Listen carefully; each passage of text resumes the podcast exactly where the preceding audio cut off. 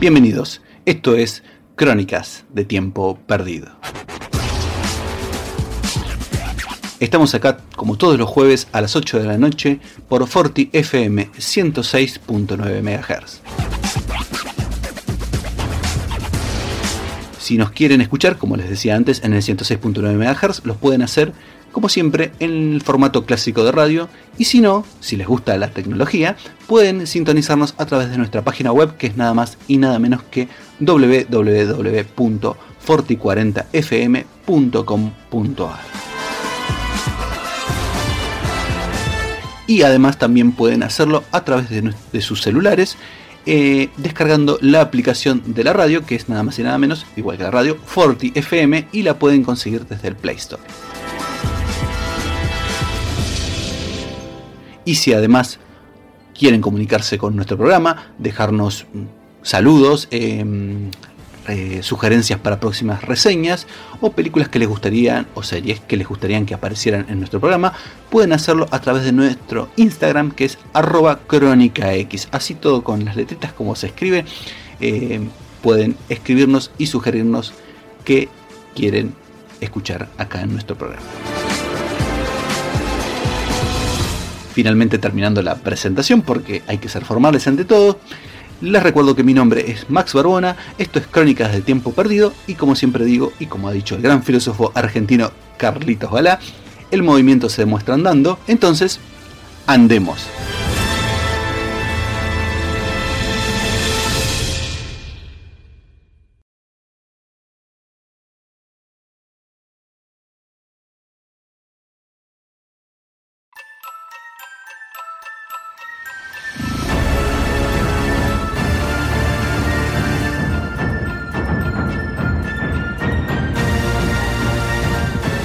De Tiempo Perdido ya hemos hablado en programas anteriores de los primeros capítulos de la serie, de la miniserie aparentemente originalmente, valga los modalizadores, eh, de Loki en Disney Plus. Pero en este caso vamos a hablar de los últimos capítulos de lo que finalmente terminó siendo la temporada 1 de Loki.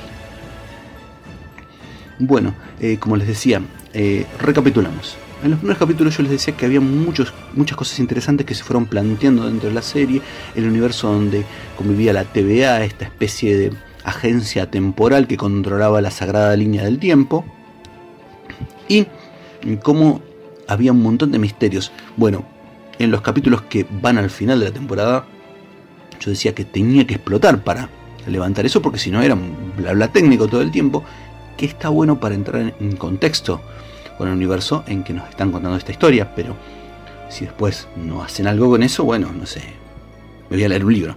Bueno, acá todavía se mantiene la excelente química entre eh, Owen Wilson y mm, Tom Hiddleston y pasa algo con el personaje de Owen Wilson que es que empieza eso que yo decía, la catarata de explosiones, progresa la relación entre Loki y Sylvie, su variante femenina, eh, se finalmente se nos cuenta el misterio, quién está atrás de la TVA y de esa sagrada línea eh, temporal. Pasan cosas determinantes, eh, no voy a spoilerles demasiado, pero les puedo contar de que, porque lo han visto en los trailers, eh, aparecen muchas variantes de Loki en un capítulo y la verdad es que la serie funciona muy bien hasta el clímax y en el final, ¿cómo les puedo decir el final de, de la temporada. Es satisfactorio porque nos responden a un montón de preguntas que fue planteando la serie, como les decía, quién está detrás de la línea temporal, quién creó la TVA, eh, qué personajes aparentemente son buenos y cuáles son malos, y porque hasta incluso, como les decía, nos dan a los Lokis en un solo capítulo, tampoco, y lo de, les voy a spoiler esto sí, lo del presidente Loki no es que sea uh, la gran cosa, es como un chiste gracioso y fin. Pero bueno, está bien, nos dan todo eso.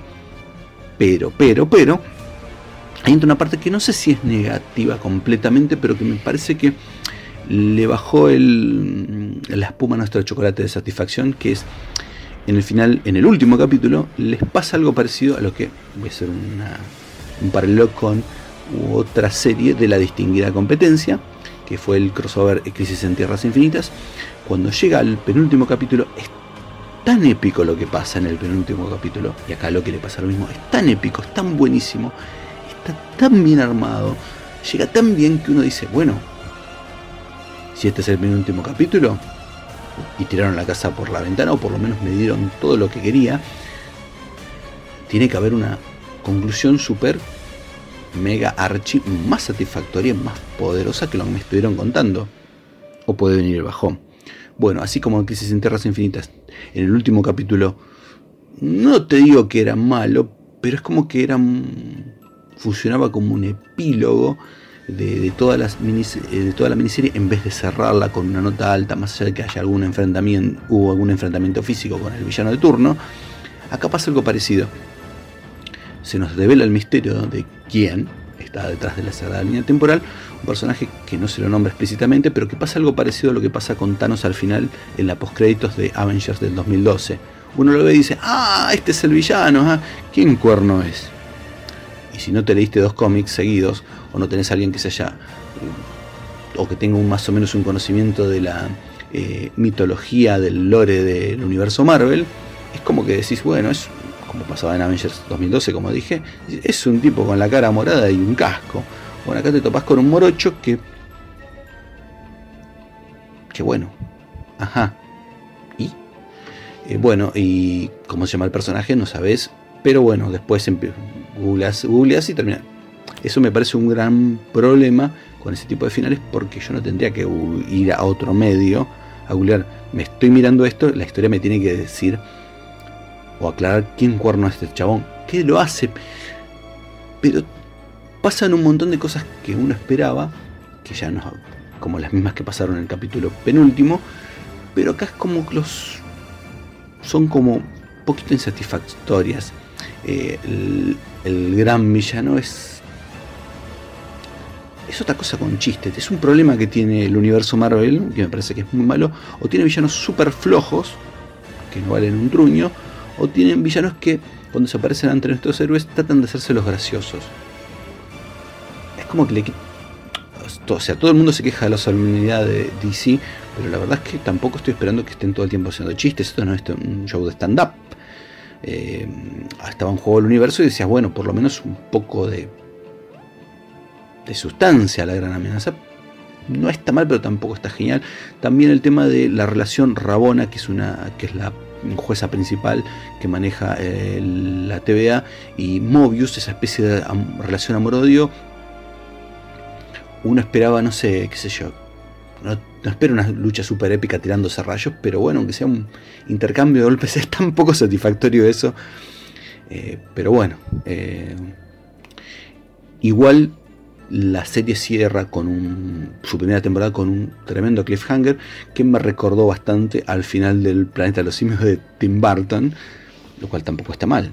Eh, pero bueno, mm, suponemos que es como que es también un problema que adolece no solo Loki, sino muchas producciones, que es cuando termina te da la sensación de que viste un gran prólogo para lo que va a venir posta. Y a mí la verdad es que yo esperaba que por lo menos me cerraran un poco más la historia Después, si quieren, la continúen una segunda temporada, pero bueno. Eh, finalmente, la, serie cierra con una nota alta, digamos, una serie de buena, muy buena. Pero sentí ese bajón en el último episodio, a pesar de que, como les decía, se dan también cosas que uno estaba esperando que pasaran, pero de un modo no tan satisfactorio. Así que nos queda esperar a lo que va a suceder en la segunda temporada de Loki, cómo se se va a desarrollar la gran amenaza y cómo va a ser el futuro, para la redundancia, para una agencia del tiempo como la TVA. Em, la última parte no fue tan el show de Tom Hiddleston, a pesar de que se lució mucho, como siempre, cada vez que hace algo, sino de otros personajes como eh, el, Loki clásico y sus em, el Loki pequeño y las variantes de Loki que aparecen en el último capítulo. Sylvie tiene más un poco más de peso y, finalmente eh, el personaje de Mobius, interpretado por Owen Wilson, que tiene una oportunidad de brillar un ratito y medio en el último capítulo se la tiran al, al tacho de la basura. Pero bueno, vamos a ver cómo, les decía, cómo sigue en la segunda temporada de Loki, que terminó, como les dije, una nota buena, a muy buena, pero podía haber sido un poco mejor. Así que eh, la oportunidad, vean esta tanda final y después nos estaremos encontrando para seguir hablando de Loki en su segunda temporada.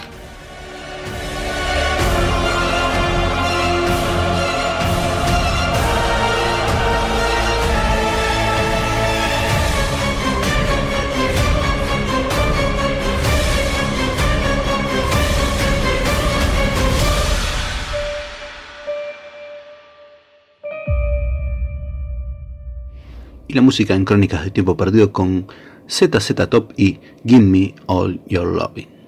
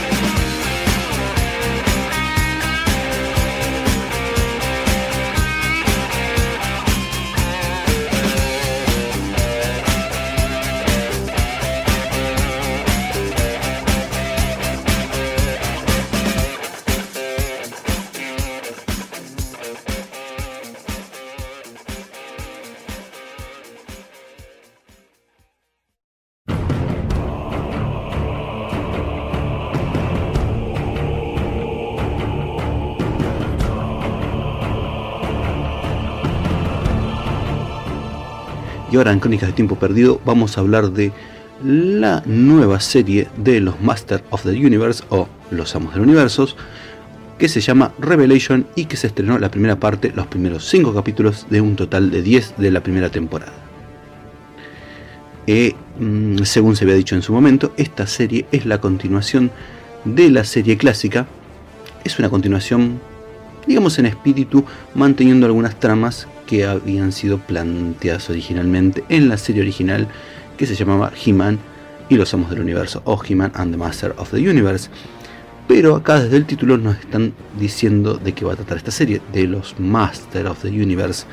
O sea, el protagonismo va a estar repartido en varios personajes que ya existían dentro de la eh, saga de muñecos, dentro de la línea de juguetes de Mattel.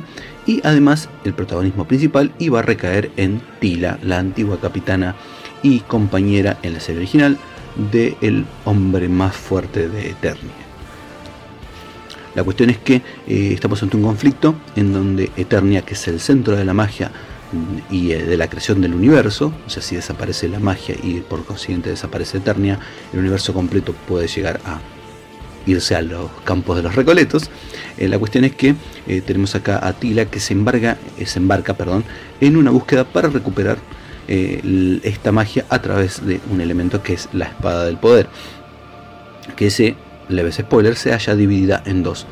Tal cual solía pasar en, para los que hemos tenido la oportunidad de jugar con los muñequitos de He-Man cuando éramos chicos, eh, eso existía, esta, la espada de poder estaba dividida en dos, He-Man tenía una de las mitades y la otra la poseía Skeletor y finalmente al unirse, según la vieja Biblia de Motu, em, se generaba la espada de poder posta. La cuestión es que en esta serie tenemos una caracterización un poco más profunda de los personajes. A ver, partamos de la base de que eh, la serie original de mm, Los Amos del Universo eh, era nada más y nada menos que un gran, una gran publicidad de veintipico de minutos. Tenía menos profundidad que una palangana. Sí, me van a decir sí, porque en la Biblia de Motu, porque los tipos originalmente querían hacer eso. Era una publicidad de juguetes, chicos hagan la prueba de ver ahora un capítulo. Hay algunos que tienen una cierta profundidad, pero la verdad es que, como dije antes, tenía la profundidad de un plato playo. Eh, lo que sí tenía a su favor eran muy buenos diseños, muy ideas bastante copadas. Y esas ideas copadas se encontraban en algunos capítulos como eh, donde nos revelaban que Tila era la hija de Sorceres, eh, por ejemplo, y que de ahí toman bastantes ideas, aparte de otros de cómics y de diferentes fuentes para recapitular y tratar de actualizar el universo de los amos del universo, vale la redundancia, a un tiempo actual. La verdad es que la serie es, mm, tiene una impronta moderna, una animación fantástica. El diseño de los personajes es deudor en espíritu a la serie original, pero es más deudor visualmente a la serie del año 2003 de mm, Los Amos del Universo, especialmente en la dualidad y en el diseño de Adam y He-Man. Acá tenemos nuevamente un Adam que es, es un chico eh, joven y cuando se transforma en He-Man las diferencias físicas son bastante más pronunciadas que en la serie original, con lo que por una cuestión de mm, presupuesto en su momento era He-Man y Adam eran exactamente igual con la diferencia en la ropa y en el bronceado. Eh, la serie tiene buenas escenas de acción, tiene personajes que eh, a ver, vamos a decirlo en términos como quiero, levantan chapa agarradas como eh, Manatams o Duncan. Tenemos a Orco eh, demostrando que es algo más que un eh, duendecito que hace pavadas. Em, y la verdad es que una de las cosas interesantes que también tiene esta serie, aparte de la acción, no quiero entrar en otros terrenos porque si no voy a spoilear muchas cosas, pero la verdad es que está muy piola como están caracterizados los personajes, las reacciones que tienen. Em, es como que tratan de llevarlos a un nuevo nivel. Eh, el cast de voces en inglés, recomiendo verla en idioma original, es muy bueno. Eh, tenemos a Sarah Michelle Gellar interpretando vocalmente a eh, Tila, a Chris Wood, que interpretará a Monel en la serie de, Supergirl, hace la voz tanto de He-Man como del Príncipe Adam. Y tenemos a Lena Hadley, o sea, Cersei Lannister, interpretando a Evelyn y a de pie el señor Luke Skywalker, alias Mark Hamill, o como lo quieran decir, haciendo la voz genial de Skeletor. y a Leanne Cunningham, ya que nos quedamos en el universo de Juego de Tronos, eh, haciendo la voz de Man at Arms. Eh, dato curioso, Alicia Silvestre hace la voz de la reina Marlena, de la madre del príncipe Adam. lo cierto es que están muy bien caracterizados los personajes, la escena de acción está muy buena, la animación está muy bien. El único punto que él podría ser mm, eh, criticarle a la es cuando se transforma He-Man que le falta algo en la música, en el sonido que denote un poco más de, explosión, em, más de poder, porque el tipo está llamando al poder de Grayskull. Y antes de decirles que se animen, que le den una oportunidad, más allá de las opiniones que haya eh, del fandom eh, clásico de Masters of the Universe, denle una oportunidad, es una serie interesante, bien caracterizada, con buena animación, como ya me, canso de repetir en este bloque, y quiero dedicarle unos minutos a algo que me molesta. A mí mm, no soy mucho usar esta palabrita, eh, decirle a las cosas que molestan, a las cosas que son molestas o nocivas, tóxicas, porque me suena a video de estas mateas. Pero lamentablemente eh, en los últimos tiempos eh, ha habido por parte de alguna gente una buena recepción, pero la mayoría de los fans más clásicos, más, más acérrimos de la serie clásica de los 80 salieron a tirarle con de todo a la serie. Y la verdad es que puedo entender que una serie no te guste, que un producto, no voy a ser yo, como ya lo he dicho muchas veces, que se salte a defender una producción de una empresa bancada con millones de dólares. Pero, ¿está bien que no te guste? Está bien que no te guste. Está bien que te guste también, ¿sí? Pero eh, empezar a, para justificar el que no te gustó una serie o que no cumplió con las expectativas que vos le, habías puesto, eh, ponerse a, criticarlo diciendo que la transformación de He-Man en esta serie eh, parece la de Sailor Moon. Sí, la verdad es que sí parece. Y entonces por eso le quita masculinidad al personaje, que, están hartos de la corrección política y que mm, eh, Como ahora es lesbiana. Eh, no entiendo cuál es la molestia de lo que haga un personaje random, el que sea en su intimidad, eh, gente que dice sí porque tiene rasgos más masculinos, ¿cómo son? Eh, no entiendo este nivel de prejuicios y después, bueno, la paranoia máxima que es Netflix tiene una agenda secreta con la cual nos va a inundar con la corrección política. chicos, y digo chicos acá, no chiques, porque la mayor parte de los que se quejaron son varones a veces me, dan vergüenza mi propio género, pero la verdad es que son tremendos. Eh, a ver, todas las empresas grandes eh, tratan de prenderse y querer sacar una tajada de audiencia usando mucho de lo que es la inclusión, lo cual no desmerece esa acción. Eh, o sea, que haya más inclusión, que haya más participación de minorías, que se le dé más protagonismo a los personajes femeninos y a los personajes LGTB. Obviamente que estas empresas tratan de captar eso. Eh, no es nuevo, ya ha pasado en el, pasado. Pero de ahí a pensar que tienen una, sala con gente como si fueran el Doctor Evil y están eh, fraguando todo para eh, cooptar las mentes infantiles. los que lo hacen de buena fe a la larga sobrevivirán y los que lo hacen como un negocio, ponele, se va, se va a hacer obvio, la, gente no es estúpida en general. Si es estúpido, eh, utilizar todo esto como excusa para disfrazar la homofobia que tienen, el machismo que tienen, eh, disfrazar de incorrección política su actitud netamente conservadora. Eh, y la verdad es que no, a pesar de que después se llenan la boca diciendo, sí, tienen que dejarnos expresarnos porque nosotros podemos expresarnos como queramos, sí, bueno, pueden hacerlo, pero chicos, eh, pues vánganse la pelusa si les gusta el durazno, porque la cosa es así. Eh, la paradoja de la tolerancia explica que hay que ser tolerantes, sí, pero no hay que ser tolerantes con los intolerantes. Y la verdad es que si una persona siente peligrar su masculinidad por un dibujo animado, por lo que escriban en un dibujo animado, la verdad es que acá desde Crónicas de Tiempo Perdido les sugerimos que se la hagan ver, la verdad es que es muy triste y no suelo expresar este tipo de opiniones acá en el programa, pero la verdad es que estoy bastante cansado de, leer, de escuchar esto. ¿No te gusta un producto? buenísimo, lo viste, no te gustó, ponerle no te gustaron los primeros cinco capítulos, no lo sigas mirando, no pasa nada, no es el fin del mundo. Eh, pero de ahí a, empezar a, disfrazar tu, tu, machismo, como dije antes, la homofobia y todas las postas que se les ocurra, eh, con no porque tienen que respetar a los muñequitos que yo tenía cuando era chico, eh, no sé, madure, madure. ¿sí? Así que eh, para quien se anime, les recomiendo véanse los primeros cinco capítulos de, volviendo al tema, ah, de Master of the Universe Revelation. Si les gusta, esperaremos a que estrenen la segunda tanda, que la primera tanda nos deja con un super mega cliffhanger, con la, la emoción en la garganta. Y bueno, cuando salga la segunda tanda de capítulos, ah, podremos hablar por ahí con un poco más de libertad sobre spoilers. Pero la verdad es que es una interesante serie. Denle una oportunidad, más allá de los prejuicios que puedan tener, más allá de, pensar en el pasado, en lo que era esa serie que ustedes, o que mucha gente del fandom dice que estaba buenísima. Si no, siéntensela a ver. Yo hice el experimento de sentarme a ver viejos capítulos de He-Man y la verdad que envejecieron bastante mal. Pero bueno, como les decía, denle una oportunidad a esta serie. Si no la disfrutan, corten acá en estos cinco capítulos.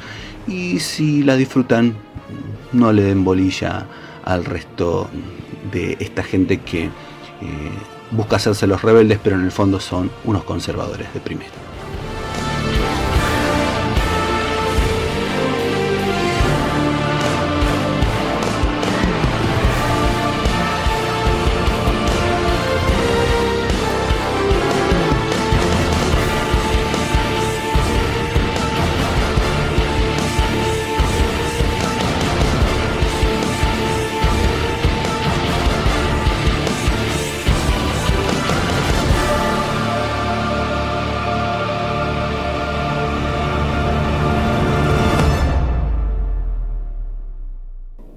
Y ahora vamos nuevamente con la música y Slipknot y el tema Left Behind.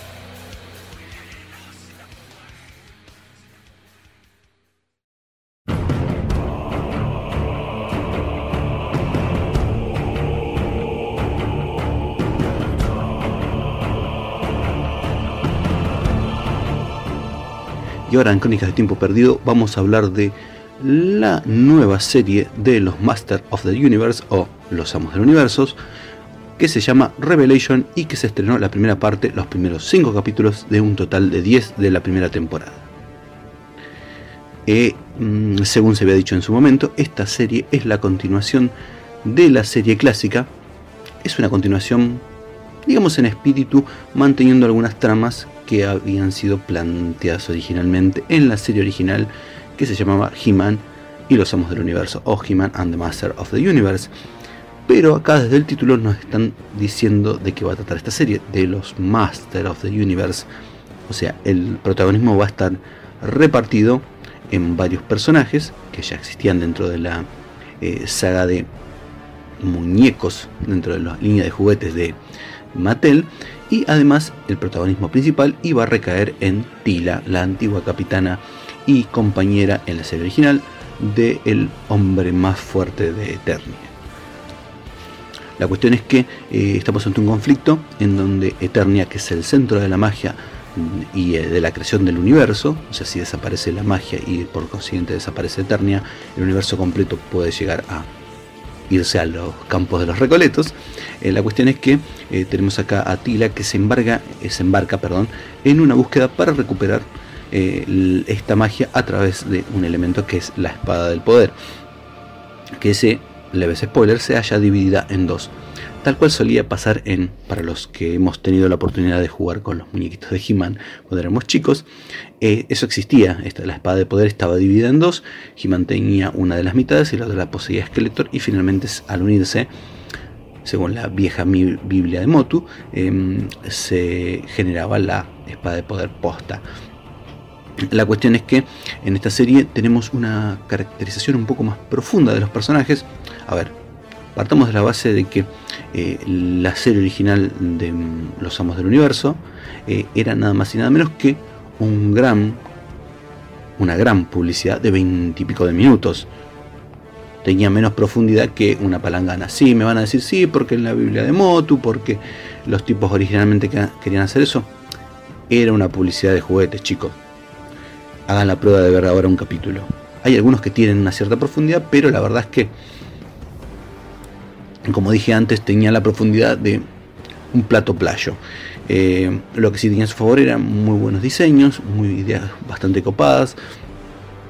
Y esas ideas copadas se encontraban en algunos capítulos como eh, donde nos revelaban que Tila era la hija de Sorceres, eh, por ejemplo, y que de ahí toman bastantes ideas, aparte de otros de cómics y de diferentes fuentes para recapitular y tratar de actualizar el universo de los amos del universo, vale la redundancia, a un tiempo actual.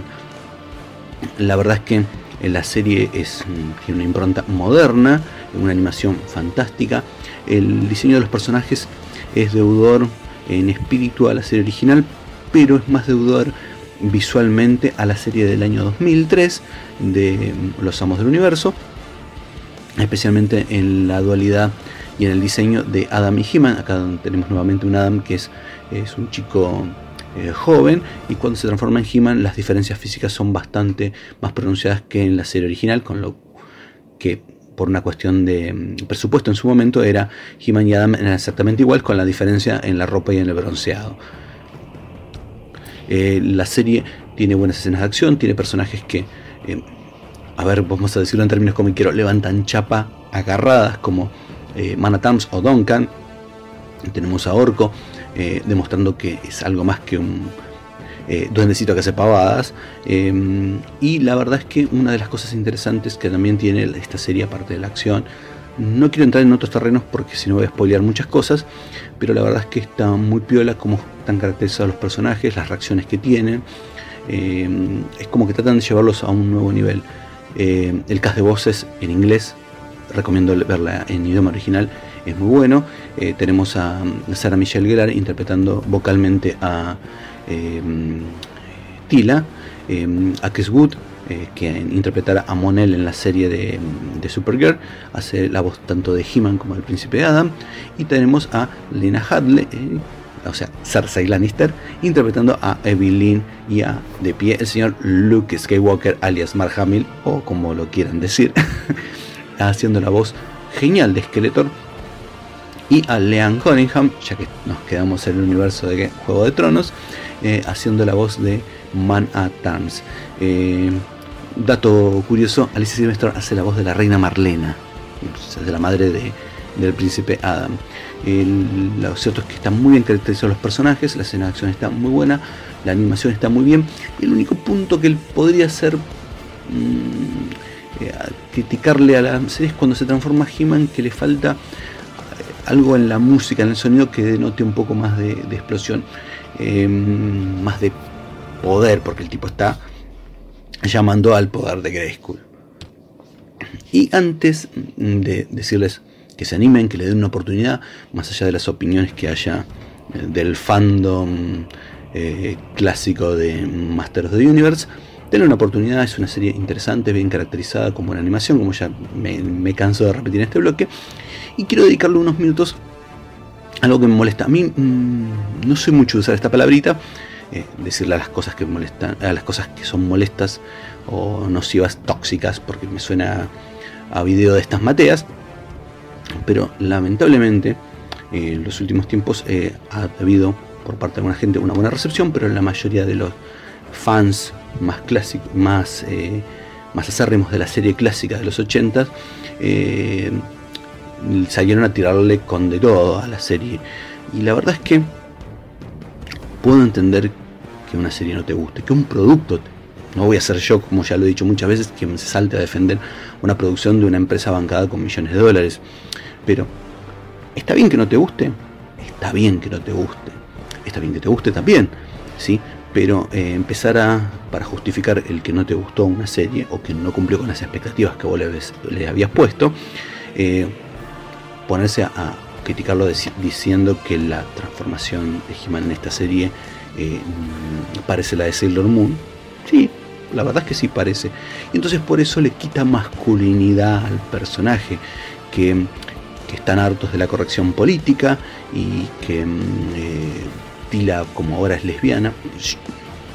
Eh, no entiendo cuál es la molestia de lo que haga un personaje random, el que sea en su intimidad, eh, gente que dice sí porque tiene rasgos más masculinos, ¿cómo son?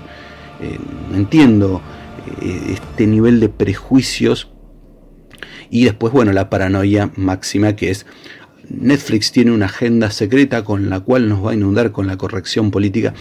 chicos, y digo chicos acá, no chiques, porque la mayor parte de los que se quejaron son varones a veces me, dan vergüenza mi propio género, pero la verdad es que son tremendos.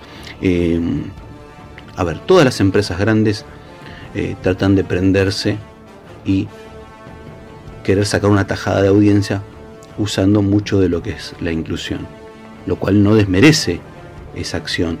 Eh, o sea, que haya más inclusión, que haya más participación de minorías, que se le dé más protagonismo a los personajes femeninos y a los personajes LGTB.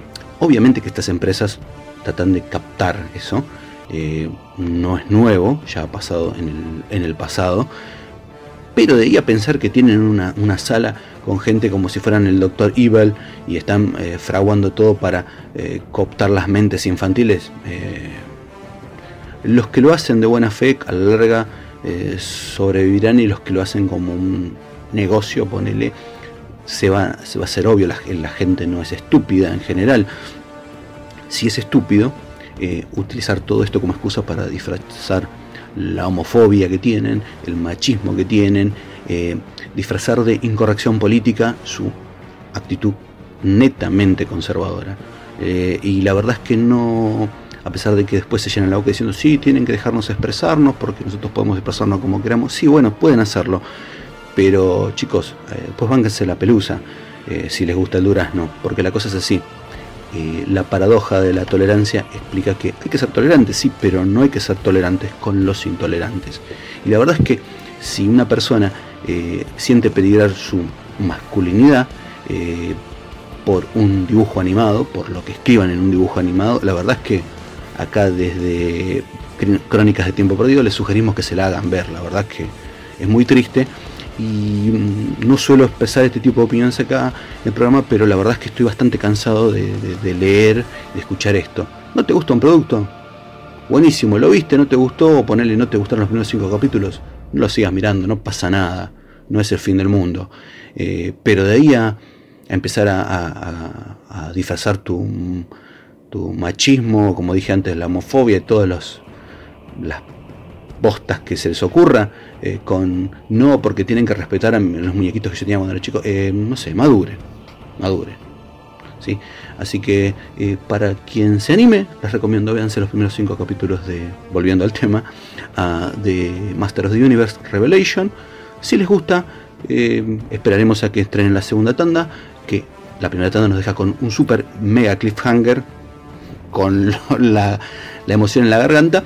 Y bueno, cuando salga la segunda tanda de capítulos, ah, podremos hablar por ahí con un poco más libertad sobre spoilers, pero la verdad es que es una interesante serie, denle una oportunidad, más allá de los prejuicios que puedan tener, más allá de, pensar en el pasado, en lo que era esa serie que ustedes, o que mucha gente del fandom dice que estaba buenísima, si no siéntensela a ver, yo hice el experimento de sentarme a ver viejos capítulos de He-Man y la verdad que envejecieron bastante mal, pero bueno, como les decía, denle una oportunidad a esta serie, si no la disfrutan corten acá en estos cinco capítulos.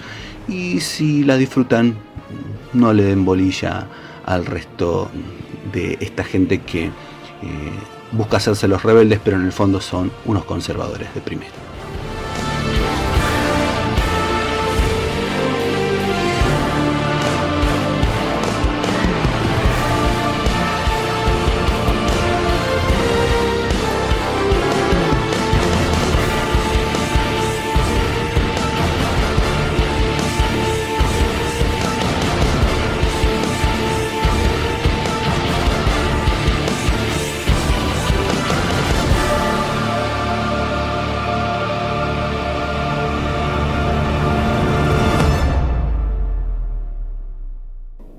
Y ahora vamos nuevamente con la música y Slipknot y el tema Left Behind.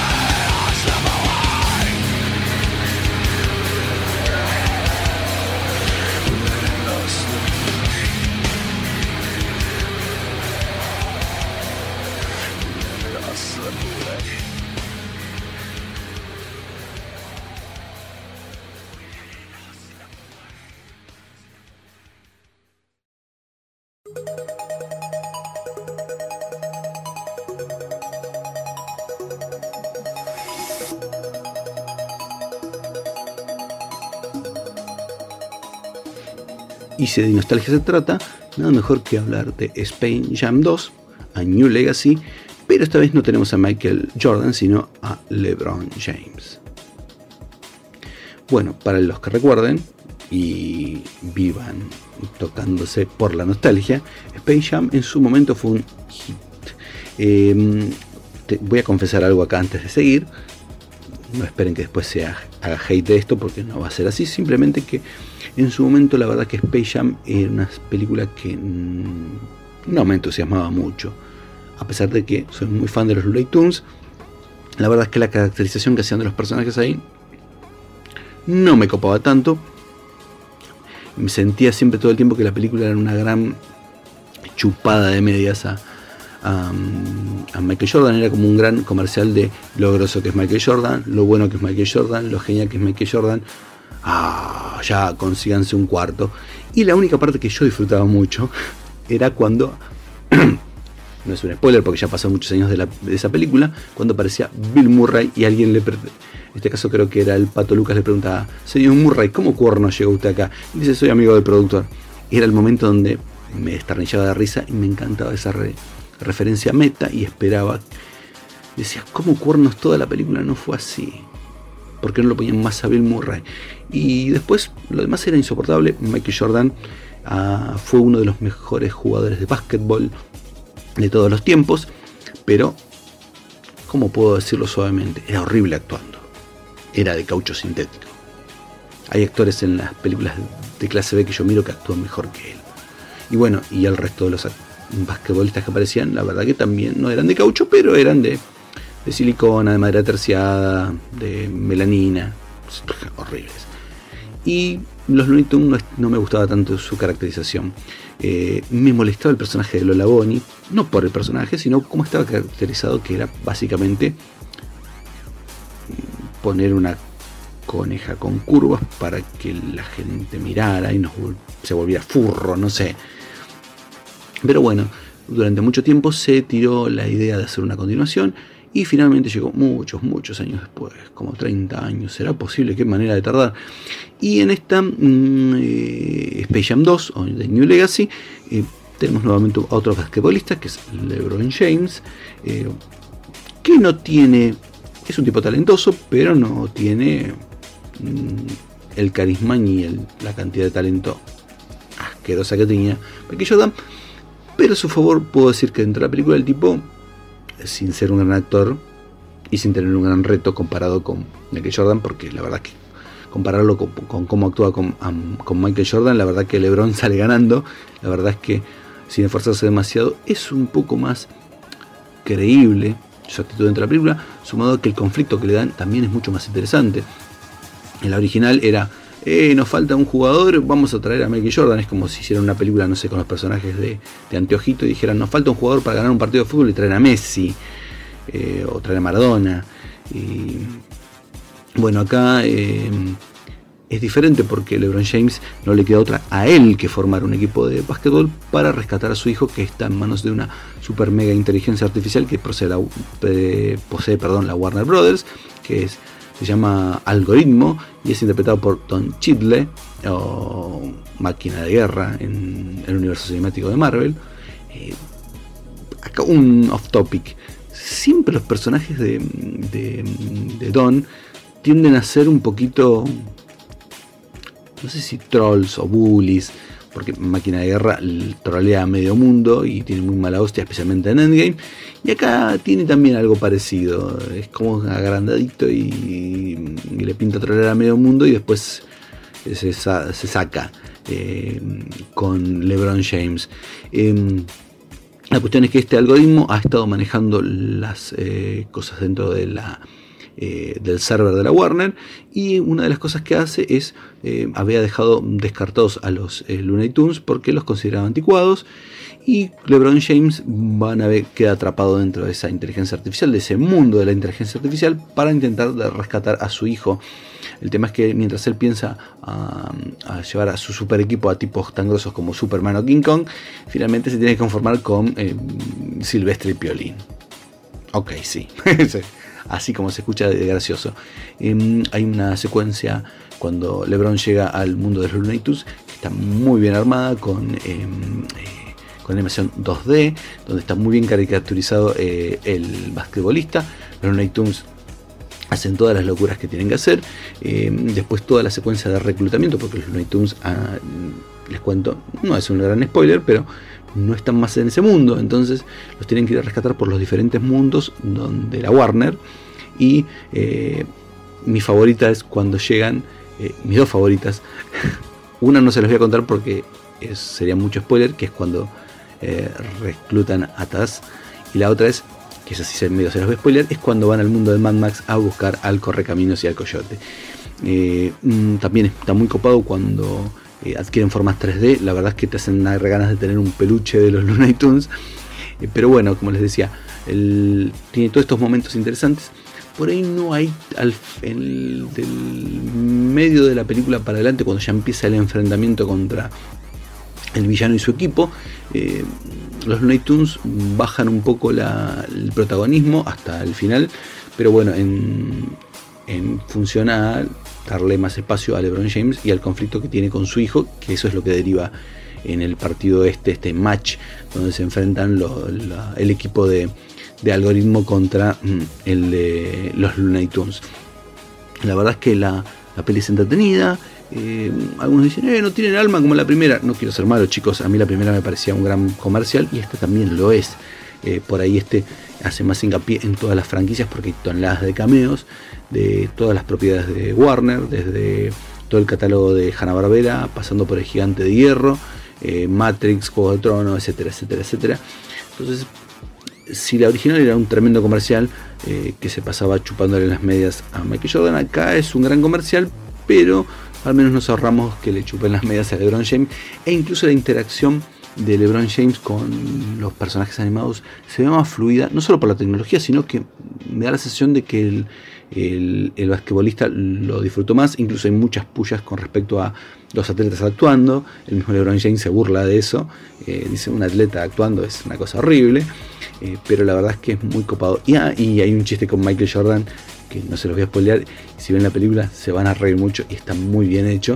Em, eh, y bueno, me parece que decir que es mejor que la original, no sé, es más entretenida, es un poco más sólida eh, en algunos aspectos, como les decía en la trama principal, el conflicto que deriva que LeBron James se una a los Looney para rescatar a su hijo, es mucho más sólido que eh, nos faltaba un jugador y trajimos al mejor del mundo. pero bueno, eh, me parece que funciona muchísimo mejor y la película no se te hace larga ni pesada. Pero bueno, eso ya, como diría la gran filósofa argentina Karina Olga Jelinek, eh, ya lo dejamos a su criterio, si les prima la nostalgia y, o si se animan a superar sus prejuicios y ver esta secuela y ver qué tal está y si pueden disfrutarla. Así que Space Jam 2 en este momento obviamente está en algunos cines y en la plataforma de HBO Max.